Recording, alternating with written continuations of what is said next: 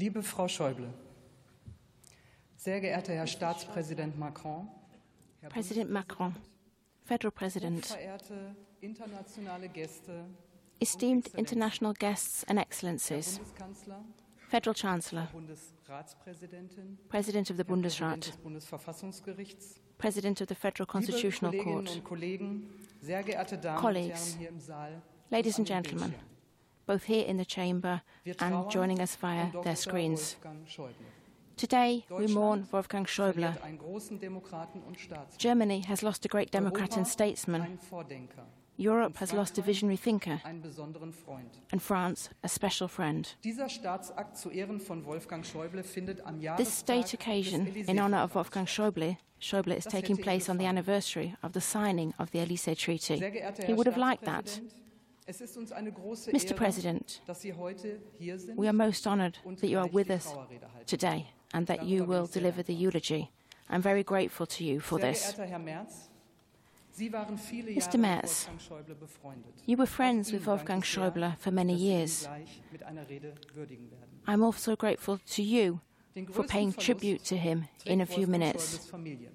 It is Wolfgang Schäuble's family who must bear the greatest loss. Weggefährten sind heute hier His closest family members and many of his colleagues and contemporaries heute- dass Sie are with us here today in the plenary. Thank you all so much for coming to Berlin today. Wolfgang Schäuble hat viele Ämter und Funktionen. Ladies and gentlemen, Wolfgang er Schäuble performed many er offices and functions. Before he became president of the Bundestag, he was head of his party Er and of his parliamentary group, and he had various ministerial posts. He was resilient in the face of political setbacks, as well as cruel personal twists of fate. He simply carried on carrying on for democracy for this wir nur an country, and his achievements were historic. der deutschen Einheit. We need only think of his achievements as an architect of German unity. He was the perfect public servant. Erst das Amt, dann die He always believed that the office came first, er then the person. In the end, he came to be seen as an institution across party lines. war das Parlament.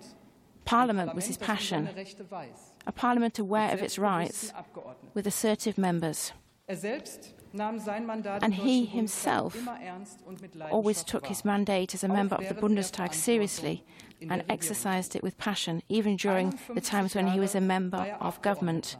He was a member of the Bundestag for 51 years. Einem deutschen Parlament gearbeitet Nobody er. has belonged to a German parliament for er longer. 1972 in den Bundestag einzog, When he was er first auf elected to the Bundestag in 1972, he joined the ranks of the 1949 founding generation. Er mit allen deutschen Bundeskanzlern im Parlament. He sat in parliament with all German Er chancellors except Konrad Adenauer. gelernt, die unsere Demokratie He had learned the business of politics from those who rebuilt our democracy. Unsere Demokratie ist nicht He knew that democracy is not a given, that it is worth defending, and it must be defended every day. Wolfgang Schäuble redete niemanden nach dem Mund. Wolfgang Es war Schäuble aus refused to take his cue from anyone um else. He expressed his own und in der convictions, partly to provoke counter arguments, um and thus move forward on the issue at hand and find solutions together. und hat sich He was a good listener auf sein Gegenüber. and was truly interested in what people had to say. Feinde gab es für ihn nicht. He did not believe in the idea of political enemies, which ran contrary to his democratic beliefs. He believed that they were only political competitors, sie zu verstehen. and he tried to understand them. Er behielt gerne Recht. Of course, he did like to be proven right, Gab ihm die Geschichte recht. and often enough, history did indeed prove him er right. And on the occasions where this was not the case, he was ready to admit it. He was magnanimous. er mit intellektuellem Scharfsinn, His speeches were impressive due to his intellectual astuteness, linguistic precision, and Eine Rede ist willingness to pull political punches. Debatte über den Regierungssitz One of his speeches became legendary.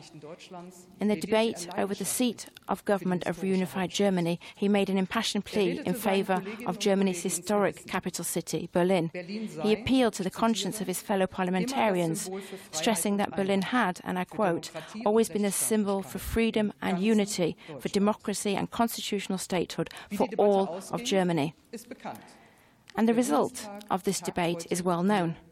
The Bundestag today has its seat here in the Reichstag building. And many people say that we have Wolfgang Schäuble's powers of persuasion to thank for this. Berlin made him an honorary citizen. As a native of Baden Württemberg, he was proud of this. When the German Bundestag elected him president in 2017, this was the high point of his life as an extraordinary parliamentarian. He was a role model in terms of his self assured manner as president of the Bundestag. Ladies and gentlemen, as a servant of the people, Schäuble also always embodied the gravitas of state, as Jacques Schuster recently wrote in the Welt newspaper. Yet he also had another side. I like to remember his subtle humor. Sometimes you had to listen very carefully to understand all the subtleties of this. He had a finely tuned mind, and he could quote the classics, but also books from current bestseller lists. He was a connoisseur of the arts. Just over a year ago, Wolfgang Schäuble's portrait was hung for the Bundestag. The first version showed him as head of the Chancellery. This was before the attack, which was to change his life forever. But he rejected this picture. So further versions followed and were rejected also. The portrait that Schäuble liked in the end shows him speaking, seemingly inviting viewers to react with counter arguments and as a man shaped to the core by the Federal Republic, as Tina Hildebrandt put it in an obituary for the Zeit newspaper. And the portrait also shows Schäuble's characteristic smile. He had retained an element of youthfulness. Right to the end, he remained hungry for knowledge and open to new things. He was the president by seniority of the Bundestag. Yet he took both young members of parliament seriously and young people across the country. And he even expressed understanding for the strikes organized by school students advocating for a more resolute climate policy, although he did warn against the radical methods of some activists. He was concerned about the climate and the loss of biodiversity and often called for rigorous action on this. During his own youth, he worked in a soldiers' cemetery in Alsace, where Fallen soldiers from the First World War had been laid to rest. This experience at a young age left a lasting impression on him. He had strong roots in the border region, and Franco German friendship was a matter particularly close to his heart. Six years ago today, he spoke to the French National Assembly. He advocated for a shared chamber with the German Bundestag. And the Franco German Parliamentary Assembly is his legacy to Franco German friendship. And members of parliament in both countries will remain eternally grateful to him for this. When he passed on his office to me, Wolfgang Schäuble particularly stressed the importance of the Franco German Parliamentary Assembly. For the Bundestag and for me personally, his legacy is both an inspiration and a duty to further deepen the partnership between our countries. Ladies and gentlemen, Realists and dreamers. Schäuble sometimes liked to pair these two words when he was talking about Europe, Europe's future. For him, European integration was a peace project. It was the lesson learned from German history.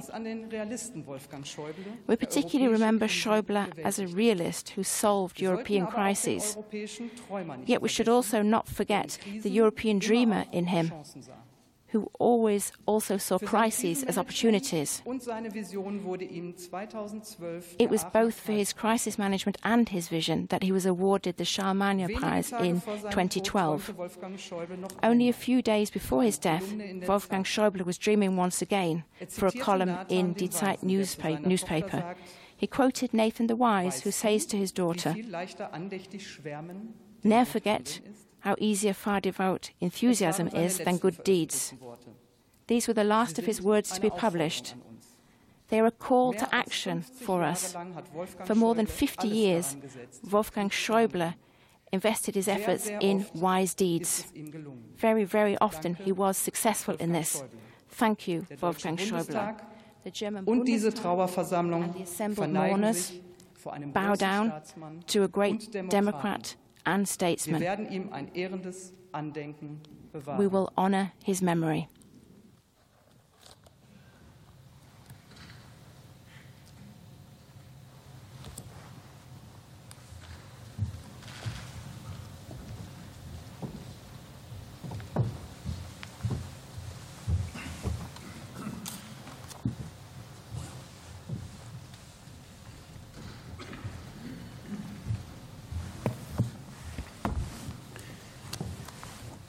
Sehr geehrter Herr Bundespräsident, Federal President, Monsieur le Président de la République française, President of the French Republic, President of the Bundestag, President of the Bundesrat, Federal Chancellor, President of the Federal Constitutional Court, Ingeborg Schäuble, liebe Ingeborg Schäuble, Familie Schäuble, the Schäuble family, Excellencies, colleagues, meine Damen und Herren. ladies and gentlemen.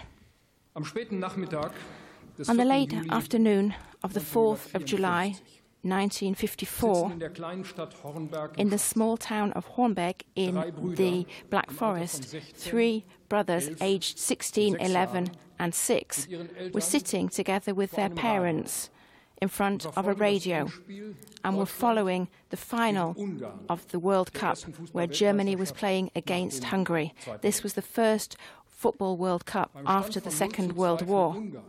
When Hungary was winning 2 0, berichtete er es später. the middle child, as he recounted later, Da hast du es. Eine kleine Ohrfeige.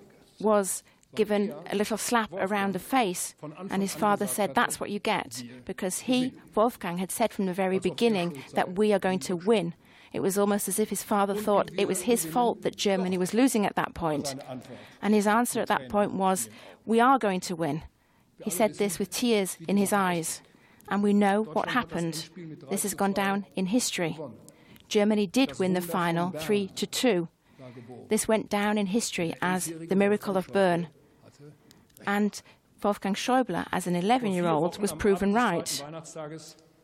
Four weeks ago, On the 26th of December, the football mad boy of sagt uns diese kleine 1954 died at the age of 81 years Anfängen unserer Republik? old.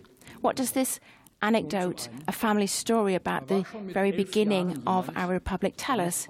It tells us, on the one hand, that even at 11 years of age, he was not prepared to give up, even when his team was losing. And it also tells us that he was very much a sports and a football enthusiast. He was not prepared to give up, and he was enthusiastic about sport. And these are two traits which remained with him for the next seven decades. Prominente Vorbilder hatte ich in meinem Leben keine. Er He later wrote in his memoirs that he had no prominent role models. Aber wenn es ein Idol meiner Jugend gab, But he did say that if there was an idol that he had during his youth, it was Fritz Walter, who was the captain of the German team. der Wille zum Erfolg, Ambition, hard work, the will to succeed, but also a down to earth approach and a love of one's home region, modesty. All of these things are linked with Fritz, Fritz Walter, and these are formative values which my parents were also exemplary of. This is what Wolfgang Schäuble wrote in his memoir, memoirs.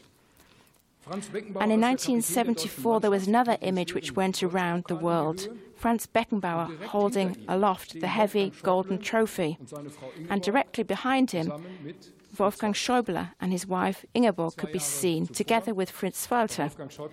Only two years before that, Wolfgang Schäuble had become a member of this parliament for the first time. And to begin with, he was sent to the sports committee of the federal, of the German Bundestag by his parliamentary group. And by that time, when the game took place in Munich in 1974, he was sports policy spokesman for his parliamentary group. So perhaps this is ironic in a sense that at the beginning of this year, 2024, we are bidding farewell to them both, to Wolfgang Schäuble and to Franz Beckenbauer at the same time. With both of them, we lose a small part of our history, yet these images remain and are etched on our memories, and we remember with gratitude. The electoral term of 1972 was marked by tough political battles. There were major conflicts centered on the Ostpolitik and there was the change which took place when Helmut Schmidt took over as Chancellor in 1974, following the failed vote of no confidence in 1972. Wolfgang Schäuble. Experienced many of these changes over the course of his political career. He began in the opposition, then he was in government again, then again in opposition, again in government, and at the end he was once again a member of the opposition and the Protestant sense of duty was a guiding force in all of this. A sense of duty, but coupled with an interest and affection for people, enjoyment of political work, arguments and counter arguments, highs and lows. And as we've often read over the last few days, Wolfgang Schäuble was a member of the German Bundestag for over 50 years. He was a federal minister for almost two decades, and he was chair of our parliamentary group for around 10 years. And finally, he became president of the German Bundestag. But what remains in terms of his legacy beyond these figures? Well, firstly, there is Wolfgang Schäuble, the parliamentarian, who represented his constituency for 14 electoral terms, and he had very strong roots in his home region of Baden and very strong ties to his constituents, which we saw on the day of his funeral, when a whole town, a whole region said farewell to him and accompanied him on his final journey to the cemetery. And this mandate as a member of parliament was the core of his political work and the links to one's hometown or region was pivotal for him, as was his family. And if we look at his political legacy, there are three pillars I see. the German unity, Berlin, and Europe and all of these three pillars are closely intertwined. The German Reunification Treaty bears the unmistakable hallmark of Wolfgang Schäuble.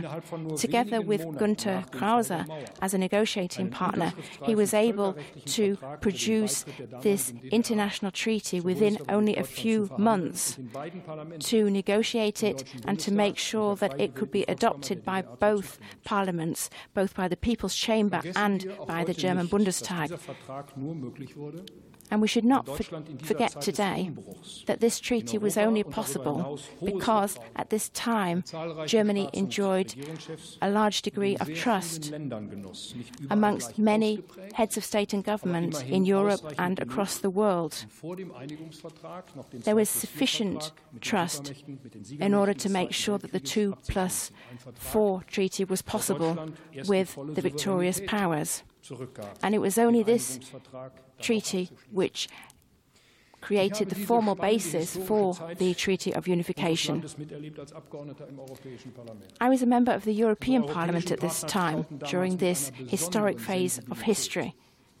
And our European partners reacted with particular sensitivity and sometimes with skepticism to political developments in Germany at the time. Helmut Kohl and Wolfgang Schäuble, Theo Waigel and Hans-Dietrich Genscher, along with Willy Brandt, were the representatives of our country. who if we looked to Europe, to the USA, and to the Soviet Union, had such a high degree of trust at that time that the Treaty on German Unity was possible at all. And Wolfgang Schäuble often pointed to this fact. He said that Germany has responsibility in and for Europe, but that Germany also needs trust in Europe, and that Germany needs to continue to work on earning this trust and needs to take on the lead on the responsibility for leadership.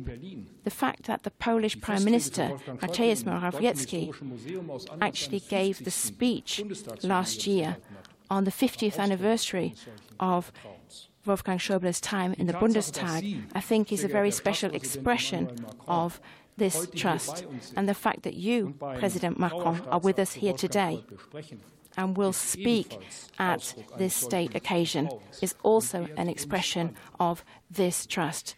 And is an honour for all of us. As Interior Minister and Finance Minister, Wolfgang Schäuble took part in almost all the European Council meetings, the Justice and Home Affairs and ECOFIN, etc. He took part in almost all of them personally, and this allowed him an opportunity to build up a network of contacts and friendships with his colleagues. And there were many gestures of solidarity expressed to his family, but also to us as his political friends over the last few weeks. And these have come from many countries in Europe and from the whole world. They show a great affection and great respect.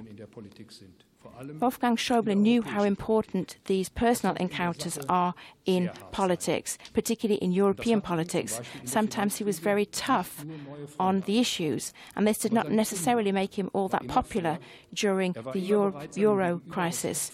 But he was always prepared to listen with respect to other people, and he was always prepared to enter into compromises in the interests of Europe. Cooperation with France was particularly important to him. This was not just because of his origins. He was aware of the historical importance of this and the special responsibility that we have in terms of cooperation with France. And as you said, Madam President of the Bundestag, it is a particularly nice sign that we're meeting today on the 22nd of January, the 61st anniversary to the day of the signing of the the Treaty of Franco German Friendship, which was adopted, signed at the time in Paris. Wolfgang Schäuble was a gifted speaker, a passionate parliamentarian. We've said it several times before. But on a day like today, it's well worth repeating. If it were not for Wolfgang Schäuble, we'd probably not be in this city or in this house today. He always associated Berlin with more than just the seat of parliament and government. He didn't see Berlin simply as our capital in the formal sense. For him, as he put it in his famous speech in the Bonn Berlin debate, Berlin was, and I quote, the symbol of unity and freedom of democracy and the rule of law for the whole of Germany. I only got to know Wolfgang Schäuble myself personally in 1994 when I became a member of the German Bundestag. At that point in time, he had already begun his second political life after the assassination attempt. He was my first parliamentary group chairman, and I learned a great deal from him, both politically and now he dealt with a parliamentary group of self assertive MPs. Over the last 30 years, Wolfgang Schäuble and I developed a deep and trusting friendship. There was only one time that we really quarrelled. I'll never forget that day. It was the 12th of May 2012. And that was the day when my team, Borussia Dortmund, won the German DFB Cup against his team, Bayern Munich, 5 to 2 in fact. And there was Wolfgang Schäuble ranting loudly about the situation. At that moment, he looked at me, probably thinking about his father's slap almost 60 years earlier. We never ever talked about that game again. Wolfgang Schäuble always viewed being chair of our parliamentary group as the greatest role he'd ever held, but also the most challenging. However, that era was followed somewhat later by another longer stretch in government, for the second time as Minister of the Interior, and then for more than seven years Minister of Finance. He made a profound and enduring mark in both roles. Just think of the Islam Conference and the prudent way he handled immigration and integration issues, how he tackled the euro crisis 10 years ago, and for the first time in decades, achieved a balanced federal budget for several years. As he writes in his memoirs, and I quote, politics calls for leadership and must develop and defend ideas about the future if need be, going against the majority at first, but you can win them over. All these experiences, this expertise, his enduring, unassuming modesty, made him an outstanding president of our parliament. And I should like to quote from the inaugural speech that he gave here in the Bundestag when he was elected Bundestag President on the 24th of October 2017. We must restore confidence in the principle of representative democracy and strengthen that once again. And he added freedom, the rule of law, social cohesion, ecological sustainability. None of that is possible without parliamentarianism. None of that is possible without parliamentarianism. That sentence, above all, is emblematic of Wolfgang Schäuble's political career. That sentence is his true political legacy. And so today, here in Berlin, we bid a final farewell to Wolfgang Schäuble. We share our grief with his family, his friends, his colleagues and counterparts. We are and will remain deeply indebted to him. We pay tribute to a true statesman of our country, to a European statesman, to a staunch, valiant democrat, a key formative influence in our country's recent history. Thank you. Thank you, Wolfgang Schäuble.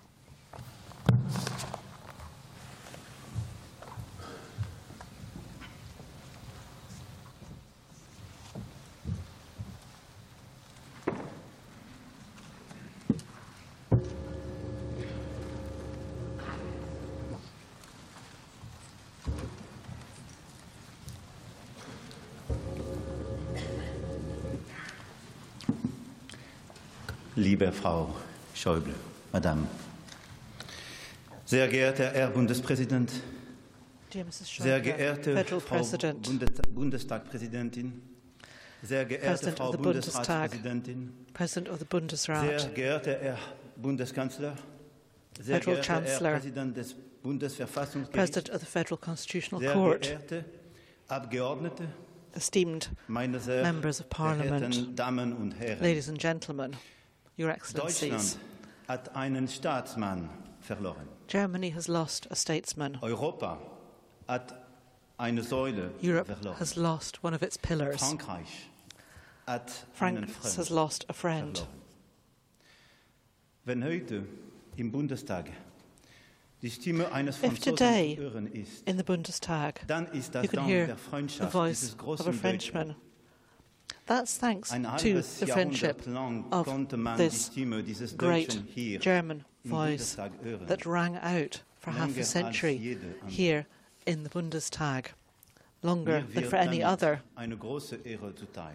And I'm deeply honoured to speak to you today. Wolfgang Schäubles, einen Franzosen im Bundestag sprechen zu lassen, And I realise what this wish of Wolfgang Schäuble in unsere beiden Länder. says about the trust between our two countries, his wish, that is, to have a Frenchman speak here in the Bundestag. It also says a great deal about our history and indeed about our future. Europa.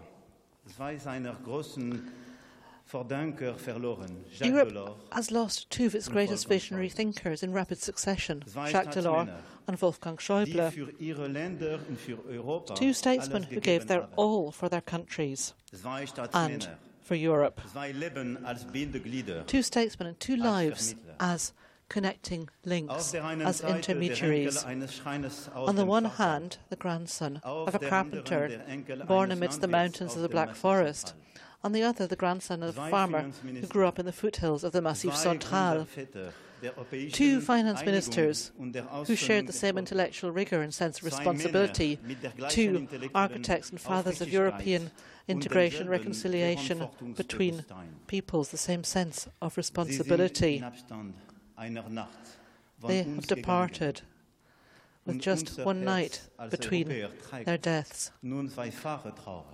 And as Europeans, our hearts have since Herr Präsident Steinmeier, felt a sense of twofold grief. President Steinmeier, you were with me in the courtyard of the. Invalides on the 5th of January to pay tribute to Jacques Delors, just as I am here today in the hemicycle of the Bundestag to honour the career of Wolfgang Schäuble. Wolfgang Schäuble, ein großer Diener Deutschlands, He performed such great services for Europe. He was a great European and a great friend of France. war für ihn als Kriegskind zunächst Yet for him, as a child of the wartime years, France was at first just a word fraught with drama, the names of battles, the dead, destruction, all difficult for him to grasp. Just a few kilometres away was France, and his relationship went through various different phases. As I said, just a few kilometres away, on the other side of the border, was Colmar and Strasbourg, so close and yet so far. And then those names took on faces. There was, for example, the kindly face of a French officer who was billeted in his childhood home in Freiburg, which at the time was a French occupied zone. The faces of faithful friends that he would never forget. The faces of men and women with whom he shared values and indeed projects. Subsequently, he learnt the French language, and that opened up the door to the French world, to the literature, culture, and cinema of France. He read Albert Camus, just as he read Hannah Arendt. He loved Catherine Deneuve as much as Karin Dor, and loved Jeanne Moreau as much as Maria Sebald. And later he travelled, he saw the bright lights of Paris, but also the endless expanse of white gravestones in the military cemeteries of the Vosges. And then came the words of General de Gaulle in 1962. He spoke in German to the German young people gathered in the courtyard outside Ludwigsburg Castle in his federal state of Baden Württemberg, and he said to those young people in German, Indeed, I also congratulate you on being young Germans, for you are the offspring of a great people. Yes, indeed, of a great people. Those words were etched into him. They were the kind of words that are deeds, because they are words that absolve and reconcile. Words that once again link the destiny of two countries. A few months later, on the 22nd of January 1963, the Elysee Treaty was signed.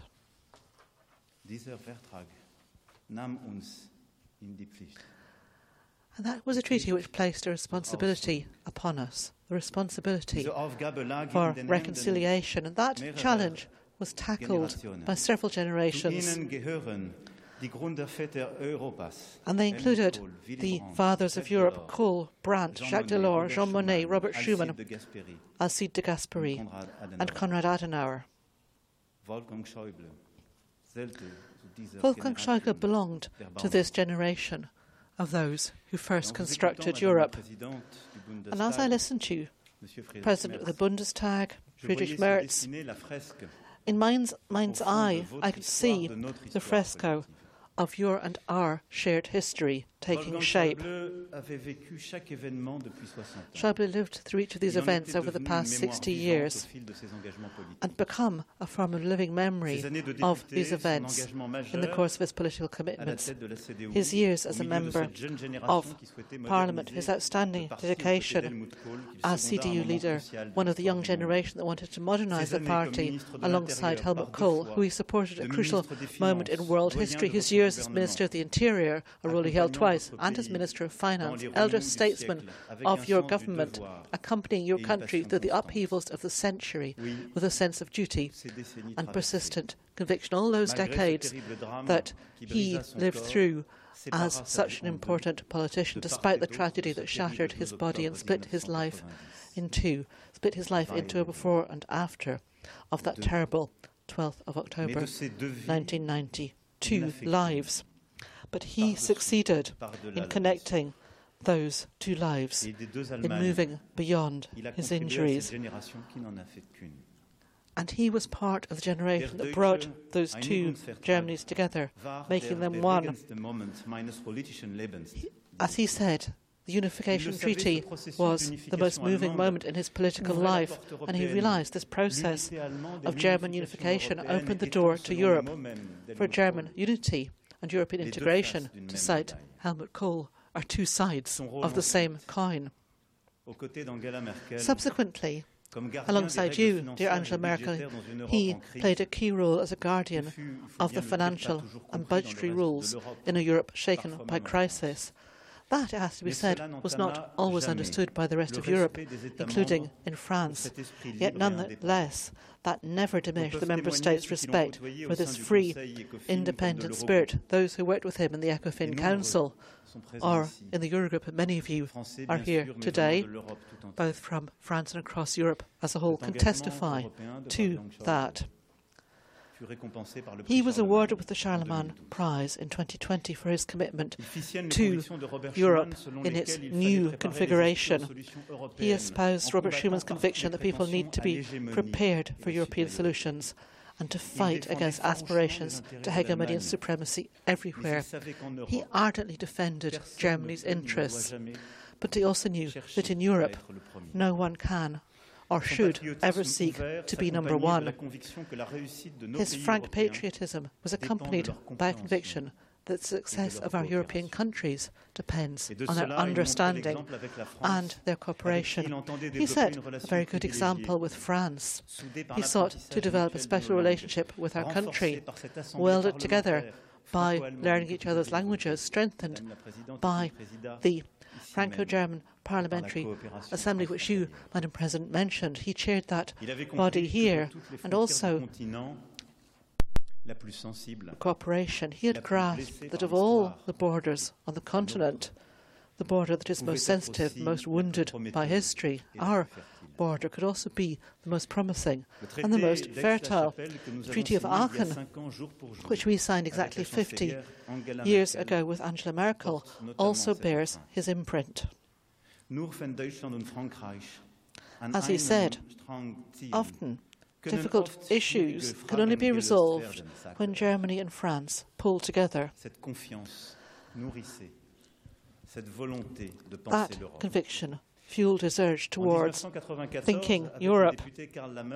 Together with Karl Lamers in 1994, with MEP Karl Lamers, he proposed institutionalizing the principle of Europe with a greater role for federalism for those who wished to be a driving force, suggesting that a core Europe be created based on the single currency. The idea was that member states who wished to do so could forge ahead with integration, allowing other member states to decide whether to join them later nearly 30 years later, Euro and Schengen have demonstrated this method can succeed, that a vanguard of willing countries can pave the way to deeper integration while remaining open to all those who are ready to participate. All of that was Wolfgang Schäuble. A vision rooted in pragmatism. Following his footsteps, we must continue to think Europe in a security environment profoundly changed by the Russian war of aggression in Ukraine. We must draw the consequences of that. Wolfgang Schäuble supported this policy of a turning point. He was committed to Ukraine from the first day it was attacked by Russia. He was in favour of Ukraine joining the European Union and NATO. The war on our doorstep, as he said, compels Europe to come together once again. And he added, There are certain values, peace, freedom, security, and prosperity, that we can only preserve together better than any of us could do on our own. The path through life of this great German, this great European, shows us that he always had a clear sense of the transformations of his country and the transformations of the European project, viewing them as one single whole. This unbreakable bond between Germany and Europe is the equation, the secret formula that enabled both our countries to flourish since the Second World War. And that Franco German relationship is the steward of that formula and that tie as Europe's fundamental link. Wolfgang Schäuble was firmly convinced of that, as were Jacques Delors, François Mitterrand, Helmut Kohl, and their successors on both sides of the Rhine. Wolfgang Schäuble's life war geprägt durch was shaped Davor und ein Danach. by a before and an after. Davor der Weltkrieg, danach die Aussöhnung. First came the world. War experiences, then came reconciliation. und das Leben There was life before the attack on him, and life after that, divided Germany and unified. Germany subsequently. Europa vor dem Angriff auf Europe before the attack on Ukraine and the period that came after that. beginnt ein neues Danach And now a new period of afterwards is opening up for us, and afterwards a chapter without Wolfgang Schäuble. Let us assume this legacy. Höhe dieser Aufgabe. We must really Europa. Vive l'Europe. grasp the gauntlet of this challenge and this legacy. Long live. Europe. Long live Germany. Long live Franco-German friendship. Long live France et l'Allemagne. friendship between our two countries.